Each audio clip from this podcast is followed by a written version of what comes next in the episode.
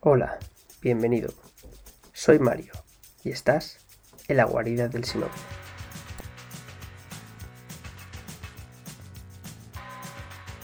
En la descripción encontrarás el enlace al blog.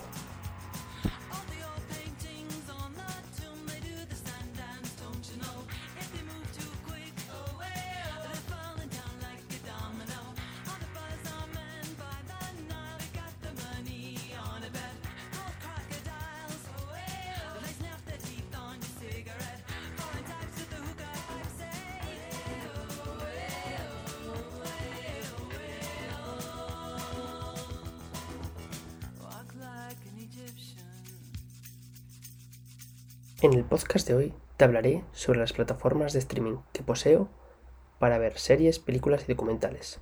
Comencemos. Las plataformas de streaming que poseo son Netflix, HBO, Prime Video y Disney Plus.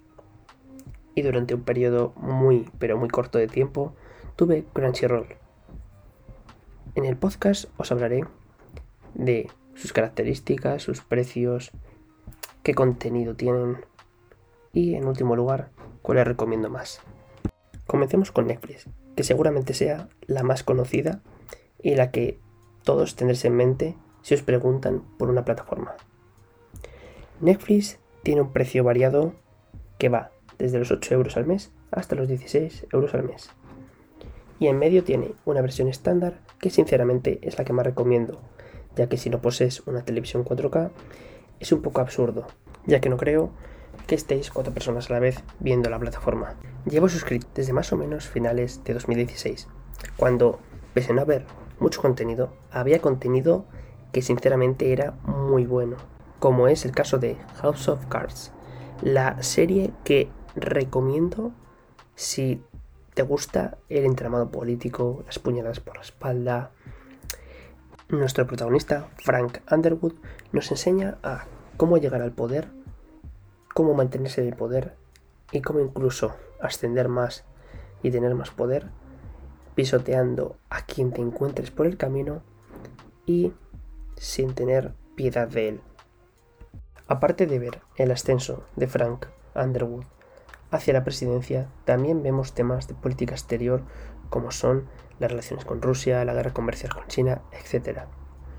Una serie bastante recomendable y que tiene temas que, la verdad, Mm, te hacen que pensar sobre la actualidad política de Estados Unidos y sobre todo con cómo al final la realidad supera la ficción. La segunda serie que te traigo es Kingdom, de producción surcoreana. Nos pone en el contexto de una guerra de clanes que se ve interrumpida por una misteriosa enfermedad que amenaza con destruir toda la vida de la península. Es una serie que la verdad me gustó muchísimo no solo por su trama zombie gore, sino por el entramado político. Es interesante ver cómo los clanes se destruyen entre sí sin importar los daños colaterales de sus acciones. Te recomiendo que te mires el primer episodio. Si este no te engancha, continúa con, esta, con otra serie. Esta no es para ti. Ya que el género zombie es muy particular pero es un género zombie coreano. Es decir, no es como por ejemplo The Walking Dead, que es más ameno de ver, sino que es un poquito pesada la serie. Es un poquito pesada la serie. Y el género en sí es muy particular. Eh, puedes verlo en otro análisis que hice para mi blog, el cual es sobre la película Hashtag Vivo, en la que si te ves esa película y te gusta, mírate Kingdom. Si no te gusta la película, no continúes con Kingdom. La última serie de esta plataforma que te traigo es Ozark, que nos cuenta la historia de una familia que por circunstancias diversas tiene que hacer las maletas e irse a los Ozark, que son unos lagos de Estados Unidos, por la zona de Mississippi, Missouri. Esta familia se dedica a blanquear el dinero de un cártel mexicano y aunque al principio las cosas van bien, no todo es tan bonito como parece. Esta serie muchos que la catalogan como la Breaking Bad de Netflix. Eh, sí que puede parecer Breaking Bad, por ejemplo, por su ritmo o por la fotografía que utiliza y por el tema de las drogas, vamos, pero es un poquito distinta. Eh, Breaking Bad nos habla más de la evolución del personaje y esto es más la evolución de una familia que hace que, por ejemplo, eh, los hijos pasen de ser unos niños inocentes que no saben nada a ser unos mafiosos de primer grado. Eh, esto no es ningún spoiler, ya que en los primeros capítulos de una serie que tiene tres temporadas eh, se, ve. Pero bueno, esta sí que la recomiendo si te gusta el género de narcotráfico y el género de drama, suspense y acción, también un poquito de acción tiene. Y no sé, para mí fue bastante entretenida. Ahora pasemos a hablar de HBO. HBO es la plataforma streaming de la cadena estadounidense del mismo nombre, que si bien en España mm, no tiene mucho peso, o si lo tiene, es por, por ejemplo, suscripciones como eh, Vodafone Televisión, que te incluye HBO. Eh, y a ver, HBO no está mal, tiene un precio bastante asequible de 9 euros, pero su interfaz es malísima. Si bien Netflix la interfaz es muy buena y las recomendaciones a veces fallan, pero en lo general son acertadas. HBO tiene una plataforma horrible, por lo menos desde tablet y desde televisión, que son donde más lo veo yo. Eh, en ordenador, bueno, es decente, pero tampoco nada del otro mundo. Eso sí, las producciones de esta plataforma son muy buenas. Eh, de las tres que te traigo, la primera es Lo que hacemos en las sombras, que habla sobre una familia, una familia, una familia política de vampiros que viven en Nueva Jersey y cómo tiene que adaptarse a la sociedad del momento. Ya que pese a que ellos llegaron en la época de los colonos, Estados Unidos ha cambiado muchísimo y ya no es lo que era. Es una serie bastante amena, tiene unas dos temporadas de 10 capítulos cada una que duran 20 minutos y son autoconclusivos. La serie se basa en una película del mismo nombre los vampiros protagonistas no son los mismos y es otra sociedad, ya que se pinta en Nueva Zelanda de la época más o menos de los 2000 al 2010.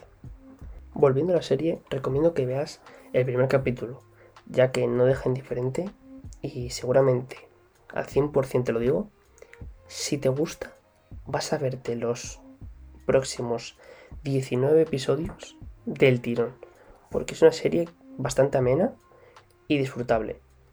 Y bueno, eh, falta decir que es una serie de comedia, de comedia a veces absurda, pero que bueno, no sé, para pasar el rato está bastante. La segunda serie que te recomiendo es Tell Me a Story. Está basada en una serie española titulada Cuéntame un cuento, que la fórmula se basa en traer tres cuentos como son Caperucita Roja, La Cenicienta, etc., a la actualidad y con tramas criminales.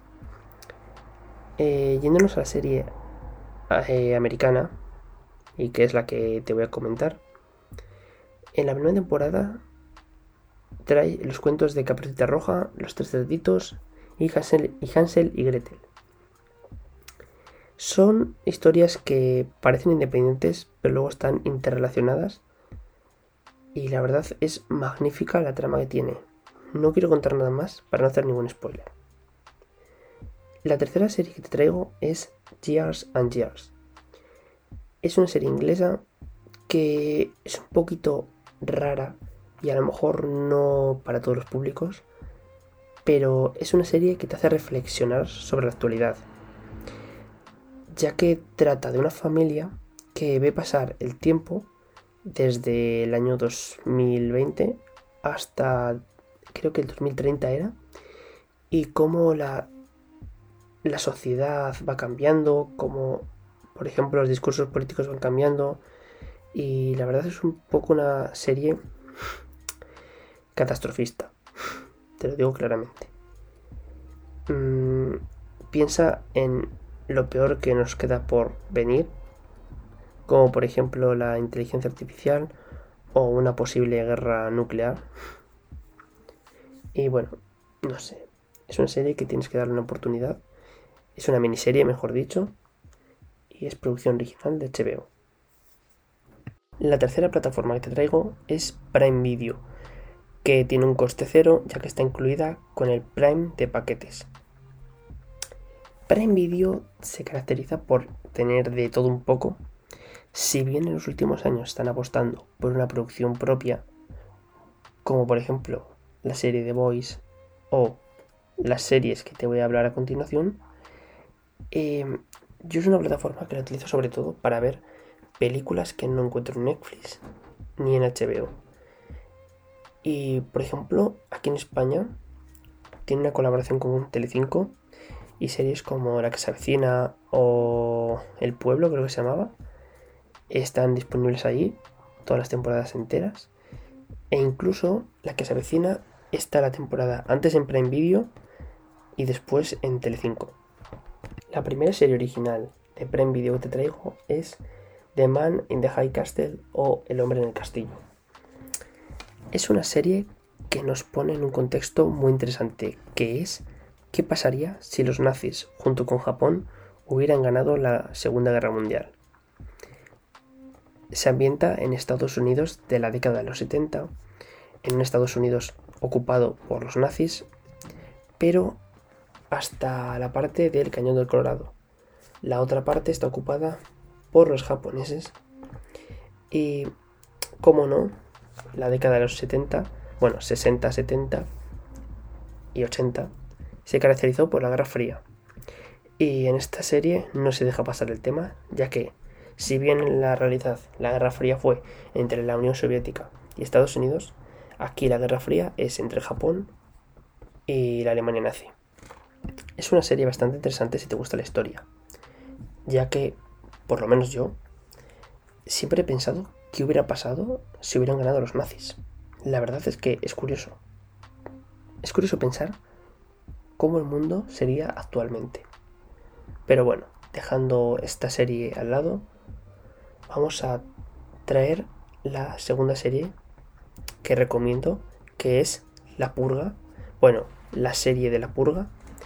Eh, la Purga es una saga que me gusta bastante y de la cual he hablado en mi blog, que también dejaré el enlace de este artículo en la descripción.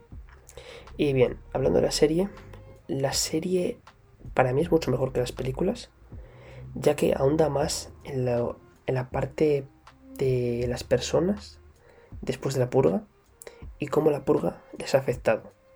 Si bien la primera temporada es un poquito genérica, eh, es decir, que sigue la fórmula de las películas. La segunda temporada es innovadora, ya que ahonda en los efectos que la purga tiene sobre las personas y en cómo los nuevos padres fundadores quieren construir una nueva América muy distinta a la que había antes de llegar a. La última plataforma que traigo es Disney Plus o Disney Plus, que tampoco hay mucho que hablar de ella, porque es una plataforma que sirve de recopilatorio para todas aquellas películas producidas por Disney, así como series, por ejemplo, de Disney Channel y otras series originales que están creando. Este año, debido al coronavirus, mm, no ha habido muchas series propias, eh, a excepción del Mandaloriano, en la cual hemos podido disfrutar aquí en España más tarde que en el resto del mundo, porque llegó en marzo, creo recordar. Y bueno, el Mandaloriano es la serie que recomiendo, claramente, porque el resto, aunque sean series muy buenas, son series clásicas, o mejor dicho, series de nuestra infancia, que yo creo que todo el mundo conoce y tampoco van a aportar nada nuevo. Sin duda, em, esta serie basada en la saga de Star Wars es excelente y sobre todo nos ha llegado a todos al corazón por el personaje de el niño o mejor dicho, Baby Yoda para todos. y no sé, tampoco hay muchas más series que recomendar de Disney Plus, por lo menos por ahora. Sí que está confirmado que va a llegar antes de 2021 la serie de Falcon y el Soldado de Invierno y la serie de WandaVision, o creo que se había llamado eh, Wanda Vision, creo, ¿eh? No sé, le daremos una oportunidad, pero bueno. Eh, la plataforma tiene un coste de 7 euros al mes o 70 euros al año. Estos precios hay que cogerlos con pinza porque seguramente suban, ya que son unos precios bastante bajos y con los que creo que Disney está teniendo pérdidas. Luego, como bonus, os traigo la plataforma de Crunchyroll para ver anime, que sinceramente mm, a día de hoy no les recomiendo. Es mejor que veáis animes en Netflix, ya que la interfaz es malísima. Aparte de que mm, no tiene muy buena integración, por ejemplo, con el idioma español. Eh, el contenido es interesante, pero lo dicho, mm, mejor esperar un poquito a ver si la arreglan porque pagar la suscripción que tiene mm, no creo que todavía sea recomendable. Esperemos a ver qué pasa. Aquí concluye el podcast de hoy. Espero que os haya gustado. Si tenéis algún comentario podéis dejarlo en la sección de comentarios. Y por favor os animo a que compartáis este podcast ya que me ayudaríais muchísimo. Y sobre todo que entréis en la página de la guarida del. Muchas gracias por escucharme y hasta la próxima. Chao.